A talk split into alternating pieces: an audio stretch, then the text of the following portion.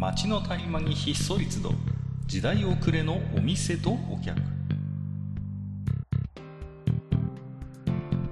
タバコ取り出し足を止めても聞こえてくるのはざれ言ばかり。煙の先に何かあるのか空っぽなのか。ようこそマッチ横丁へ。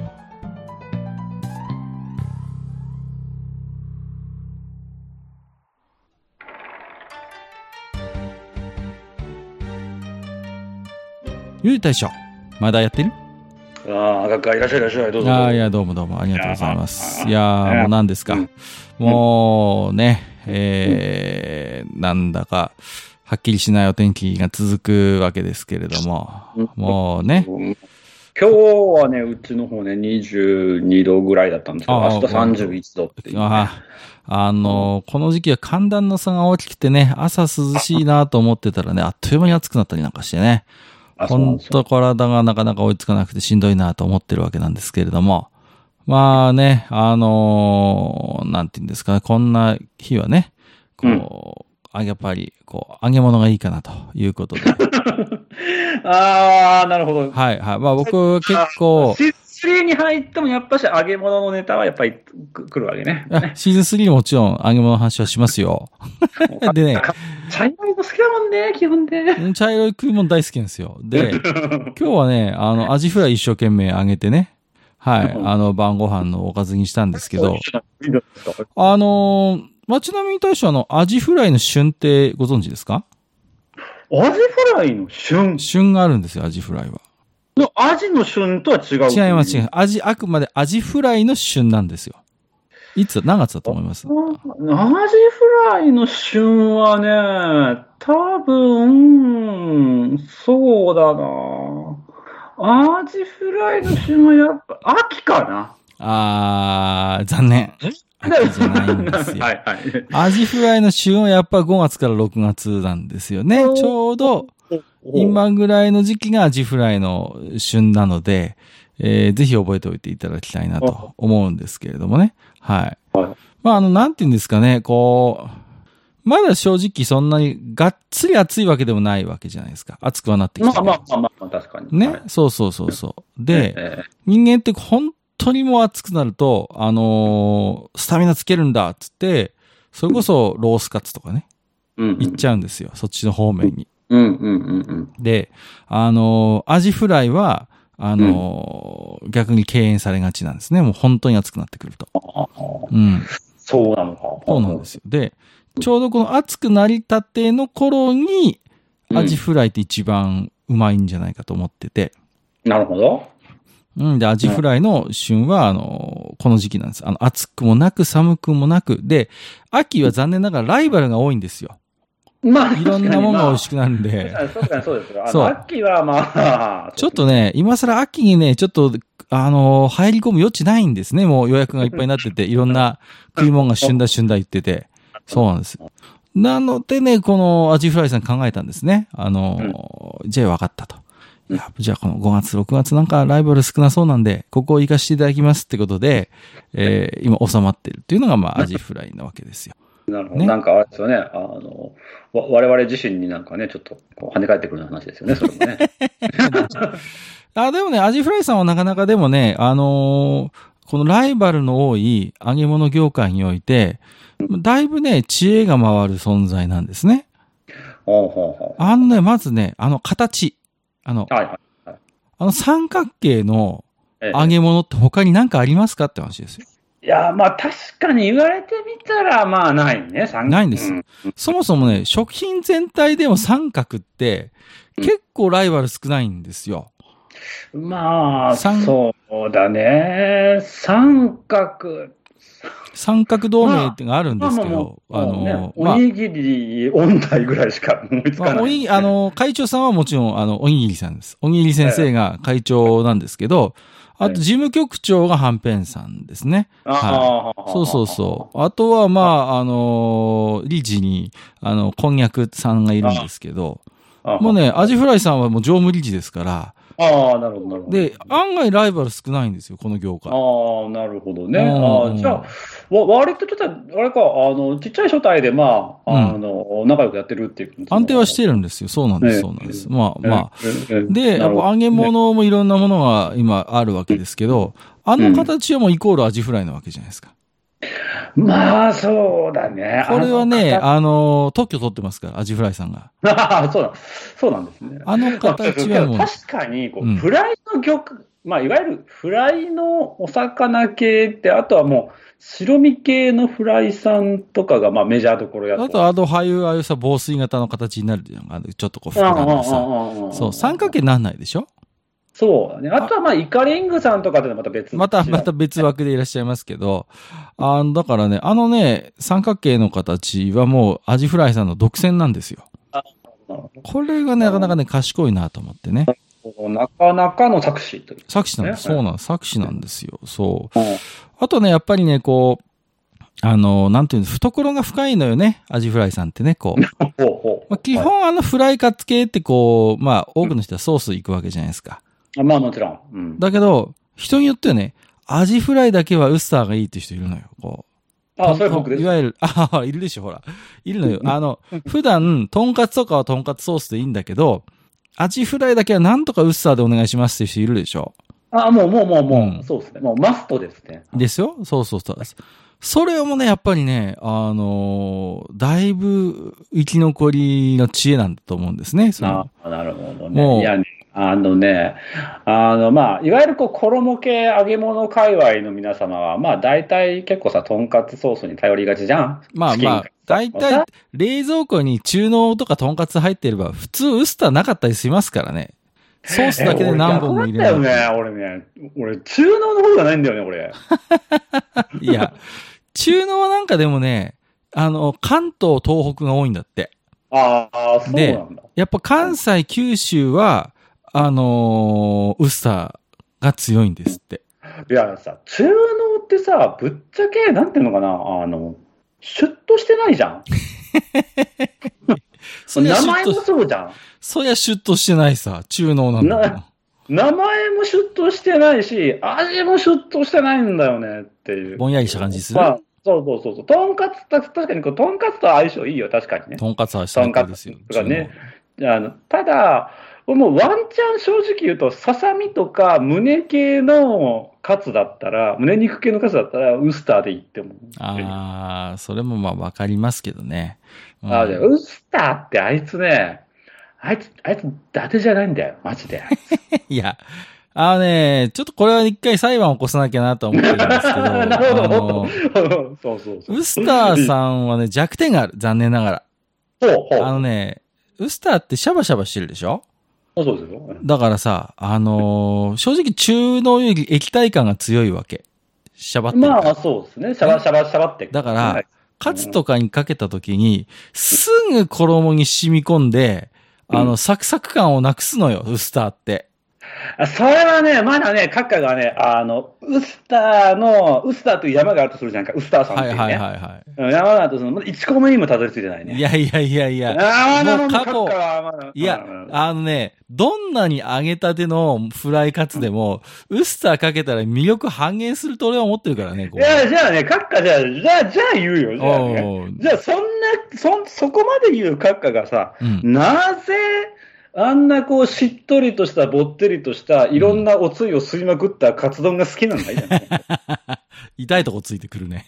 え痛いとこついてくる。いや、それでも、それはそれで美味しさがあるわけ。あれはもう湿気を吸いに吸って、もはや、あれはもう、なんていうの？あの、衣がもう別の美味しさになっちゃってるわけですよ。だけどさね、だ。けど、いやああいうぼ、ぼってりしたやさ、こう、湿気を吸ってボソボソになったカツにウスターかけますかって話ですよ、じゃいやいやいあ。やかけないでしょ。あウスターって基本揚げたてにしか似合わないのよ、あいつ。まあ確かにそう。うんうん、だけどうん。ただ、あのね、あなんていうかな。まあね、まあまあ、まあ多分ね、あの、ウスター、ウスター教のみんなは多分ね、それぞれ、あの、まあ、ウスター教もさ、あの、宗派あるから、まあウいろいろねスター教よくわかんなんでもすぐ宗教に従うっていうか、この番組。じゃあ、じゃあ、じゃあ、じゃあ、あの、ウスター、ウスター、ウスター社にしよっか。ウスター社、はいはいはい。ウスター社に、ウスター社もね、部門がいっぱいあるんだ。ああ、そうですか。そうなんです、そうなんです。あの、例えば、アジフライさんとか、まあ、エビフライさんもちょっと入ってくるんだけど、ここはね。ああ、エビフライ。ウスター、うん、ウスターさんのみで行く人と、ウスターさんとタルタルさんで行く人っているわけ。タルタルさんがそこに絡んでくる。複雑になりますね。そうそうそうそうそうそうそういうね、うんなんていうのかな、あの、かなり、あのウスター業界ってね、結構ね、複雑なんですよ、かなり、本当に。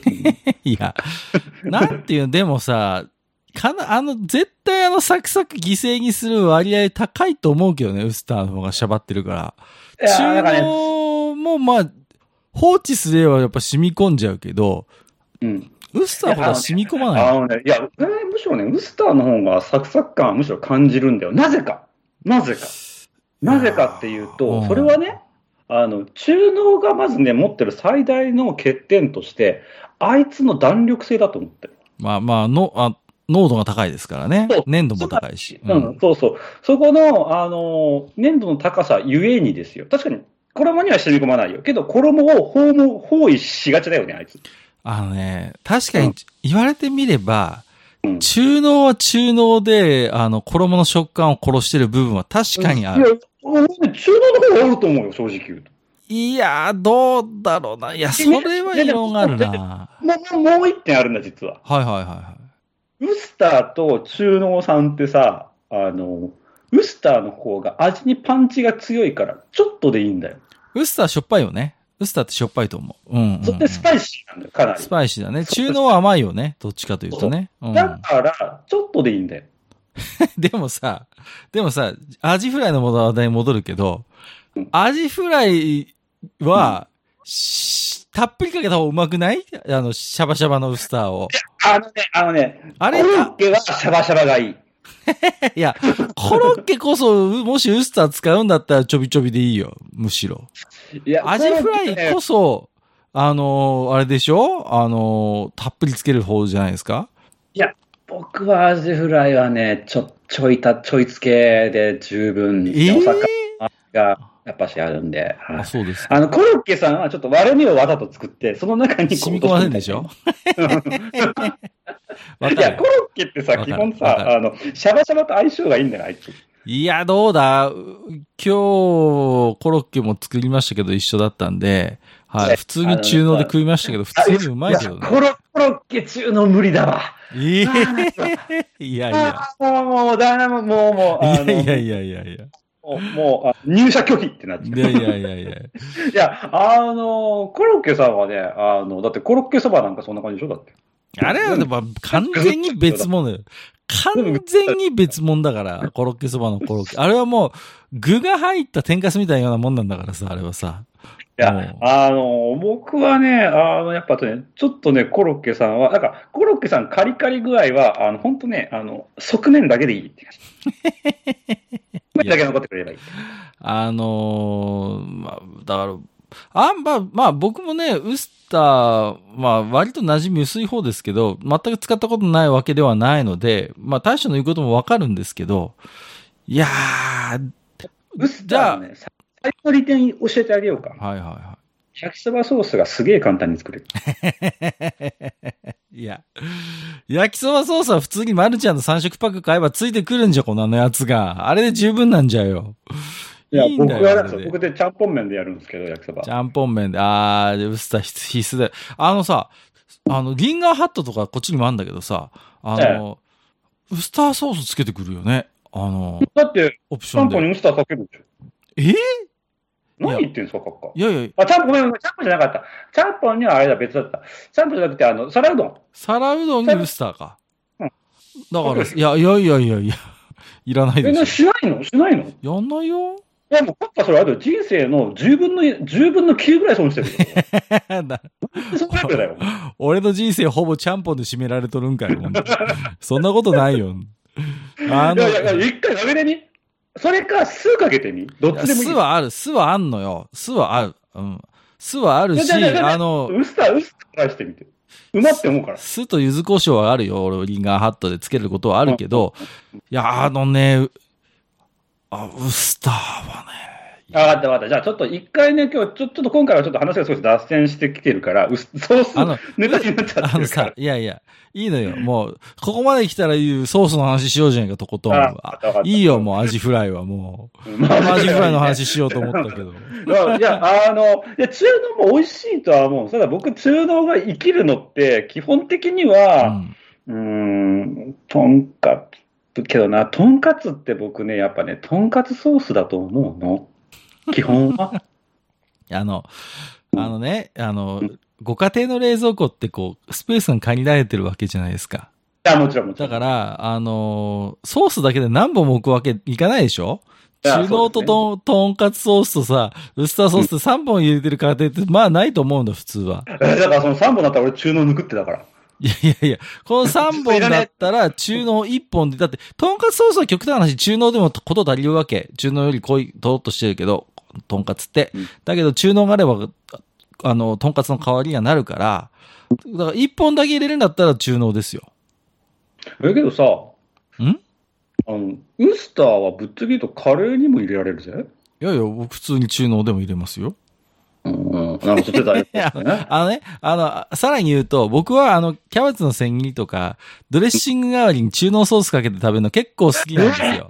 いやー、無理。あ、結構好きなんです、僕は。で、ウウスターってさ、ウスターいやいや、ウスターってしゃばるからさ、すぐキャベツの底にたまんじゃん。全然キャベツにとどまってくんないじゃん、あいつ。あれ、あれはドレッシングになんないでしょ、だって。いや、だからドレッシングそれ食べてないよ。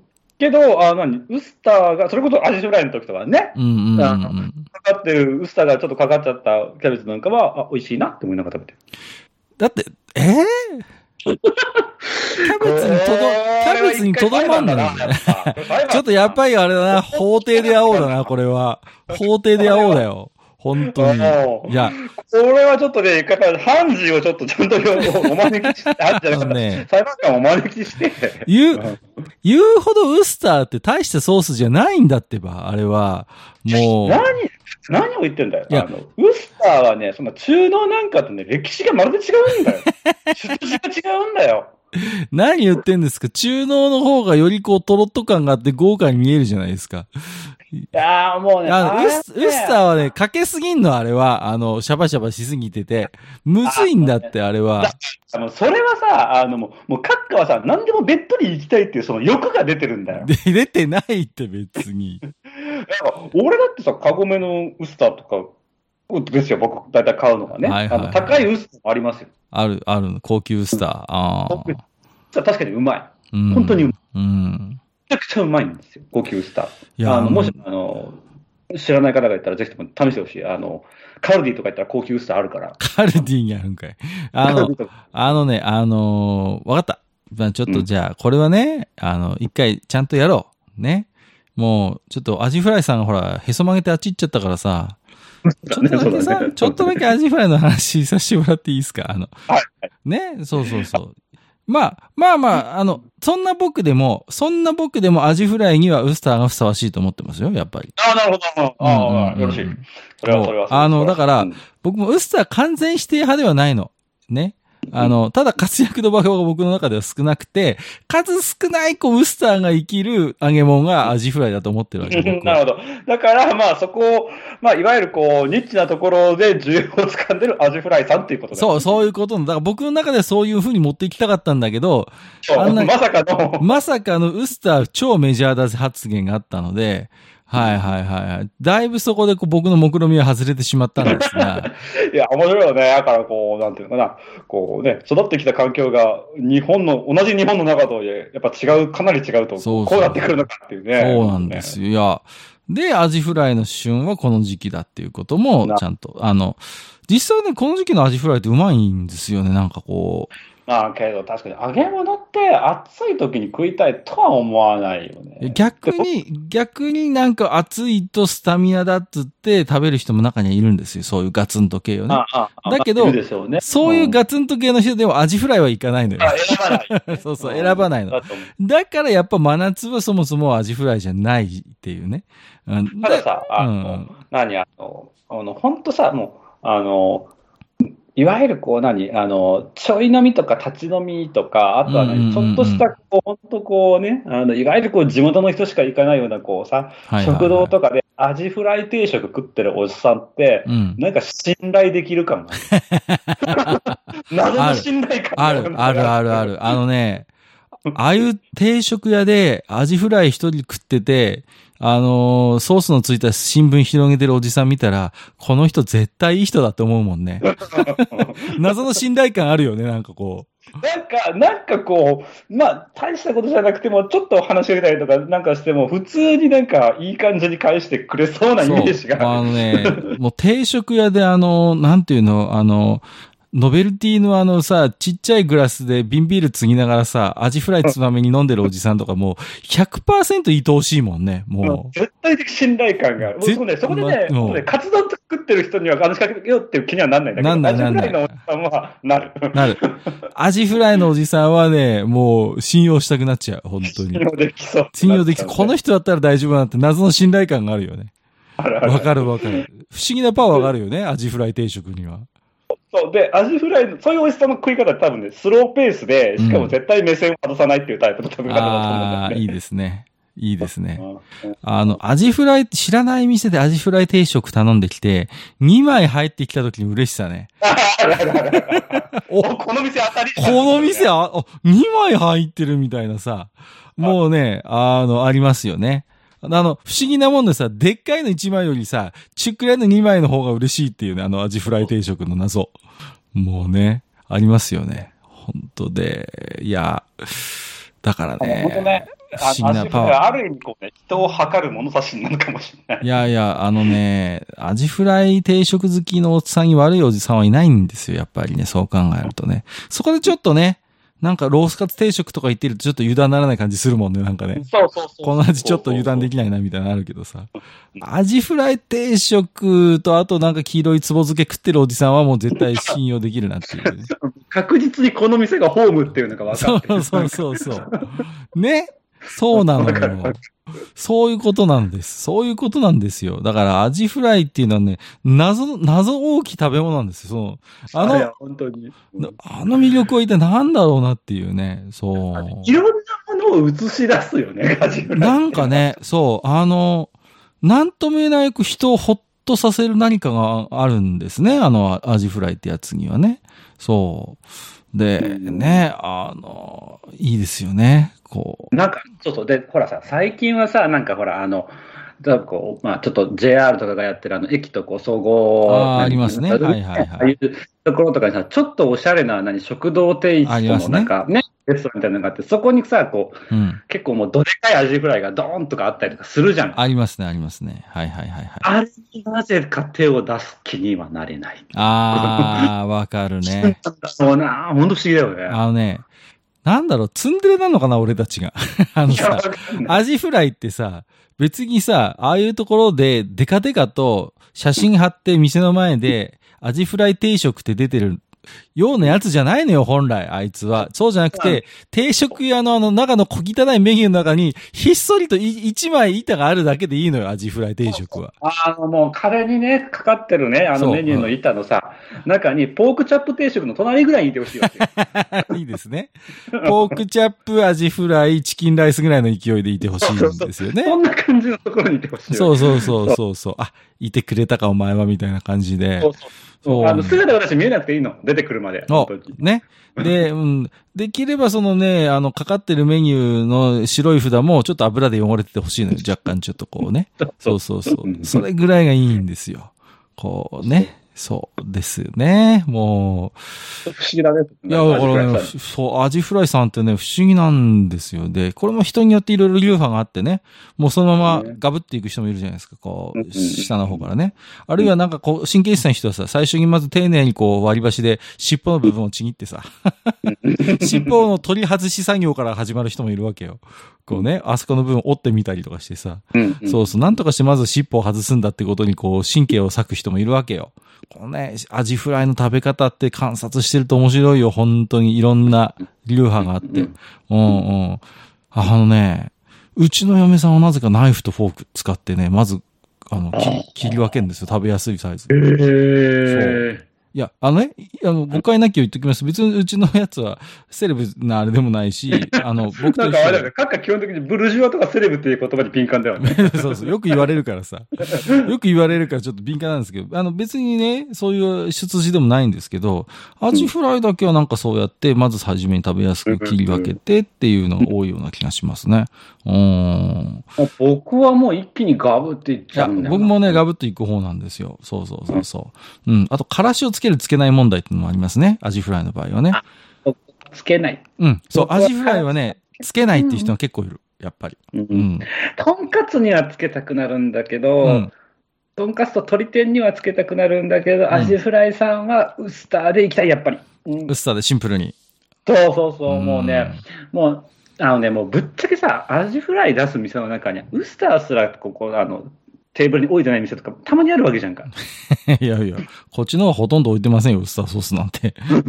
醤油ってやつが結構ある。ああのね結構そう、あのね、アジフライ醤油問題っていうのもあんのよ。こう。あのね、アジフライはね、ただね、醤油でもね、あの、なんだろうな。醤油でもいいんだ、あいつ。マジで。うん、そう。あのね、たまに、たまに醤油で食いたくなるときあるよね。こう。うんうんっていうか、あとは、ソースがない時にアジフライ出てきて、うわーっと思うんだけど、なぜか醤油でも許せちゃうっていう、こう。うんだってうん、さすがにとんかつとかってありえないわけじゃん。しあの、ソースなかったら、おい、何で食うんだよってなるわけじゃん。だけど、アジフライさんに限っては、まあ、醤油でいっかって言ってさ、こう、たまにはね、なんつってさ、謎の包容力を発揮するんだよね、なんかこう。そう。あれもなんか不思議だよなと思ってますけどね。うんいや、だからほら、語れば語るほどアジフライって不思議な食い物なんですよ。そう。ねなんかまあさ、そうそうそう。まあまあまあ、まあ、ただね、まあちょっとあの、まあ多分次回かその次かぐらいに多分おそらく法廷が多分ね。いや、ちょっと、あいや、今のところ何が、を気にしてるかっていうと、あの、アジフライさんがソース側の承認として、で中濃側の承認として立つのか、ウスター側の承認として立つのかがいや、嘘だよ、マジいやいやいや、まあ、そうなんでしょうけど、ね。うんいや、わかりますよ。僕もだから、数少ない、あの、ねウスターの存在意義を認める食材ですから、あの、アジフライは。うんうんまあでもうん。ぶっちゃけ中道なんてさ、ぶっちゃけとんかつしかいねえじゃん。そんなことないって。今日実際俺中濃で食ったからね、アジフライ普通に。上にウスターねえから。うん。普通に中濃で食ってもうめえわ。いやいやいや、まあまあまあまあまあ、そんなね。不毛な戦いが始まりそうですけれども。シーズン3もなかなか風貌の戦いの火種がくすぶってますけども、まあ、そんなね、えーマッチ横丁今日もおき手紙いただいておりますので、えーご紹介をしていきたいなと思ってますけれども、えー5つ目マッシュさんいただいております。ありがとうございます。はい。えっ、と、椎茸はブルジョワなのか。物心ついた時から毎回食卓に並ぶ椎茸に辟易してました。いざ自分も生産者になると、あ、椎茸生産者。ほう。愛着が湧いたのか、どうにか料理に組み込めないか考えるようになりました。ということで。ああねマシュさんは、そうですね。椎茸生産者。いいですね。そうですね。まあ、うちはもう、あの、町ぐるみで、あの、椎茸、椎茸、い町というか、県ぐるみで椎茸、椎茸やってる県なんで、うちなんかはですね。なんだっけ、なんか話しちゃうね。椎茸ブルジョワみたいな話し記憶があるんですよ、僕なんか、の中で。だいぶ前あったよね。だいぶ前に、そう、で選ばれし者なんだと、椎茸をね。あだからちょっとあれはね、ネズミさんじゃなかった、確か。あ、ネズミさんだったかな？だって俺、椎茸でブルジョアってが概念ないもん。あー俺俺俺はそう、うちはもう、あの、椎茸なんてぶっちゃけとありふれてるものなんで。いやいやいや。僕がカレーに椎茸入れるので、なんか一悶着あったような気もするんですけど。まあ、あったあったあった。ええまあ。それはね、ネズミさんだと思うな。いやだけど、うんあの、なんていうんですかね、あの、その、椎茸の生産者の方から見れば、やっぱね、そのいろんな食べ方をっていうのは、なると思う。だってもう、すごくこう、もっと、俺らよりももっとありふれてるだろうからね、やっぱね。まあまあ、本当にね。そうそうそうそう。いや。でね、やっぱ椎茸も不思議な食い物でね、あの、生のものを調理して食べるのとさ、やっぱ干してあったものをね、干し椎茸を戻して使うのはまた食感が違うしね。うんううんん。何かとこうね、あの、出汁もいい出汁出るしね、それこそね。うん、使い勝手のいい食材だなと思って見てますけれどもね。僕なんかあれですよ、ラーメンのスープに、あの、鶏ガラと一緒に入れたりしますからね、干し椎茸はね。うん。僕結構、まあだから、重宝します。何にでも結構椎茸は普通に入れちゃうかなって感じですね。まあね、まあそうね、いろいろ、そうね、まあ、やっぱ、あれだな。うん、まあいいや。えー、もう一通いただいてまして、マーヤさんいただいております。ありがとうございます。はい。えっ、と、マーヤさん、えー、200回おめでとうございます。ということで、はい。ああり、がとうございます。200回はいおめでとうコメントいただいてますよ。えーお二人プラスネズミさんのくだらない譲らない噛み合わない話、これからも楽しみにしてます。かっこ褒めてますってことでいただきました。ありがとうございます。まあ今日も京都で噛み合ってないわけなんですけど、そうですね。まあ、あのーそれを楽しんで聞いていただけるのであれば本当にありがたいなと思ってましてね。うん、まあ、これがまあある種マッチ横丁らしいと割り切って開き直ってやらせていただいておりますので、はい。えーありがとうございます。まあこうやっておはい祝いね。はいまあもう一つお祝いコメントいただいておりまして、はいえっ、と、マッシュさんまたいただいてますね。えー200回おめでとうございます。聞いたことがない過去回を知るきっかけになりました。ということで、えっ、と、それはこれ200回目のお感想ですねはい、いろいろと振り返りましたので、まあ、ぜひね、えー、まあ、ちよこちょ今のところ、ポッドキャストアプリ上でもね、えー、Spotify、Apple Podcast 両方とも第1話から聞けますので、第1話からね。はい、ぜひ、えー、気に入った回聞いていただければなというふうに思っておりますよ。基本的にね、あの、時事ネタとか扱う番組じゃないので、まあ、基本どこ聞いても大体、あの、普遍的なくだらない話してますからね。普遍性のあるくだらない話を常に聞ける、えー番組でございますので、えーはい楽しく聞いていただければと思っております。そうですね。あの、寝る前ぐらいがちょうどいい。ですむしろ寝れなくなるかもしれない。人によっては寝れなくなるかもしれないね。意外とくだらなすぎて眠くなるかもしれませんけど。はい。まあ、そんなこんなで今日はね、えーはいアジフライの話。ちょっと途中ちょっと一瞬、えーソース問題にちょっと片足突っ込みましたけれども。えーえーまあ、そこからまた強引にアジフライの話題に戻ってきましたけれどもね。はい。ははい。ほんとね、あの、アジフライのね、なんとも言えない魅力ね、もう一回ちょっといろいろ発掘していきたいなと。はい。い。本当に。数少ない、あの、数少ないフライの中の癒し枠みたいな感じですからね。そうですね。プライ枠はどっちかっていうと、こう、オラオラがやっぱ多いですからね。やっぱそうね、あのね、ちょうどいいのよ。ホッとすんのアジフライはね。なんかさ、これがねイカフライになるとちょっと変わったやつだみたいな扱いになるからさ、こうそうそうそう。な確かにね、力抜いて食えるもんではあります、ね。そうそう、なんか、うんうん。イカフライ定食食ってるおじさんはちょっと変わってるなと思う話しかけようとは思わない。思わないよね。ちょっと一癖あるなって感じしますもんね。う んイカまあ、この店。は信用ならないと逆になるけどね。そうそうそう。とんかつの、とんかつの親父はちょっとまたげ違う意味でちょっと話しかけにくいっていうね。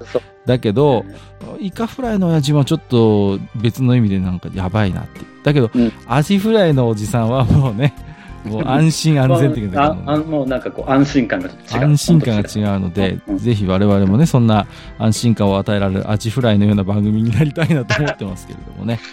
はい。はい。はい。まあ、なんかオチがついたような、つかなかったような。はいまあね、そんなこんなで、えーじゃあ今日はね、ちょっとこれから、はいえースーパー行って惣菜コーナーでアジフライ探して帰ろうかなと思っておりますんでね。はい。じゃあ今日もね、大将どうもありがとうございました。ありがとうございました。